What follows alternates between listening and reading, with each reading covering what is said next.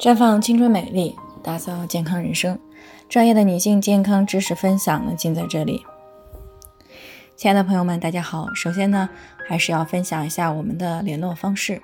大家可以在我们最常用的聊天软件当中搜索 PK 四零零零六零六五六八，关注以后呢，回复自测进行健康自测，可以更有针对性的了解自己的健康状况。接下来呢，开始我们今天的健康话题。又到了脾胃的多事之秋，做好这几个点呢，才能保平安。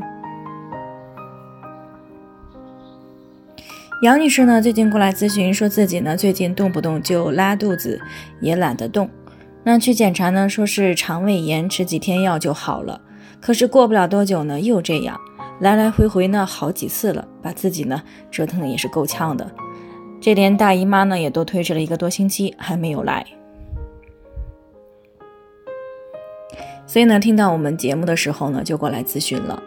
那昨天呢，我们谈到了进入到农历的六月以后呢，也就是阳历的七月份以后，就已经进入到了中医上所说的长夏，它对应的脏腑呢，正是脾胃。那么进入到长夏以后呢，全国大部分地区呢，都进入到了湿热的雨季。而脾呢是运化水谷的，它不仅事关人体的气血形成，还负责水湿的运化。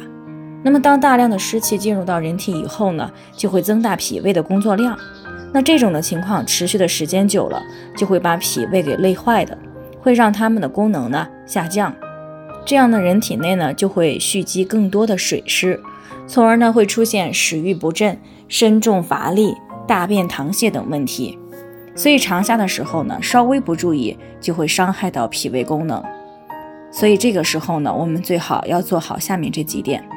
首先呢，是在饮食上，除了少吃生冷的食物和冷饮以外，还需要注意饮食卫生，饭前饭后要洗手。因为这个时候呢，空气的湿度比较大，温度又高，是食物和物品呢最容易变质的时候。那么切开的水果、蔬菜呢，以及完成加工的饭菜呢，放在这个常温下一个小时以上呢，就会开始出现变质。所以呢，这个时候吃蔬菜水果也好，做饭也好，最好是刚够吃就行。而且呢，最好啊少吃地摊上或者是超市里这个放置时间比较长的烧烤类的食物以及凉菜，以免呢诱发急性肠胃炎或者是食物中毒。其次呢，就是尽量的避免淋雨，以免呢这个湿气通过皮肤的毛孔进入到体内，增加脾胃的负担。另外呢，熬夜、压力、紧张也会破坏我们的胃肠道的菌群平衡，从而呢出现食欲不振、胃疼、大便溏泻等问题。不过呢，我们平时可以通过规律的饮食来保护脾胃，也可以呢经常喝一些红豆薏米水。以健脾利湿。那么，当出现菌群紊乱的时候呢，可以适当的补充一些益生菌、益生元，还有酵素等等，这样呢，有利于尽快的去恢复胃肠道功能的东西。不过呢，需要提醒的是，当脾胃功能受损以后，在恢复期的时候，由于运化能力还没有完全的恢复，那么刚开始呢，尽量以这个容易消化的食物为主。